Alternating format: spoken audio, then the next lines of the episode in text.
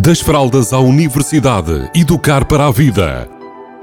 Uma rúbrica sobre parentalidade que lhe proporcionará caminhos para melhor entender a criança ou jovem. Das fraldas à universidade, educar para a vida. Uma rúbrica de Filomena Serrado.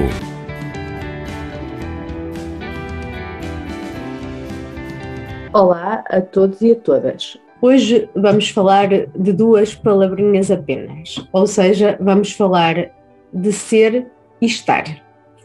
Eh, normalmente na nossa linguagem eh, e quando nos referimos às nossas crianças ou até outras pessoas, nós temos tendência a usar estas palavras eh, com pouco critério, ou pelo menos com um critério inconsciente. E elas têm algum impacto na forma como são recepcionadas pelo inconsciente das nossas crianças e das outras pessoas. Então, o que é que acontece quando nós dizemos que tu és alguma coisa? Quando tu, por exemplo, quando nós usamos um adjetivo negativo, por exemplo, tu és parva, tu és estúpida, nós às vezes usamos isto para nos referirmos a alguns comportamentos que as outras pessoas têm. E quando nós dizemos tu és, ser é algo que é para sempre, que dá a sensação de que se eu sou, é difícil deixar de ser. Ou seja, faz parte das minhas características de quem eu sou. Então, se eu disser tu és, eu acabo por estar a reforçar uma característica muito vinculativa.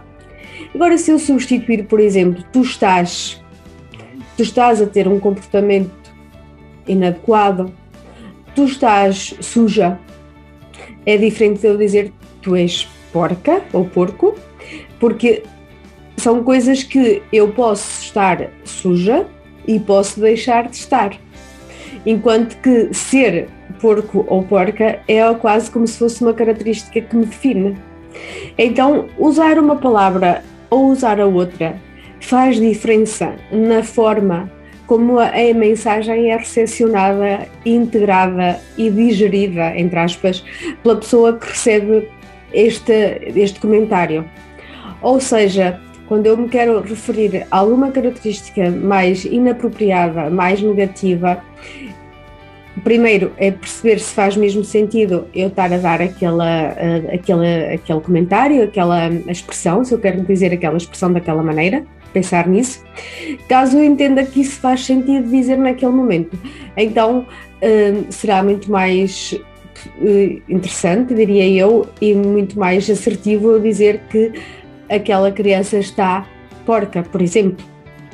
E dizer que é porca é completamente diferente e a forma como é absorvido, como é sentido por parte de quem ouve estas expressões é completamente diferente. E aqui o grande, grande, grande, o grande ensinamento, a grande proposta que eu quero deixar é ser é uma coisa que normalmente é contínua, faz parte de mim, é uma característica. Estar é algo que eu posso mudar no momento a seguir.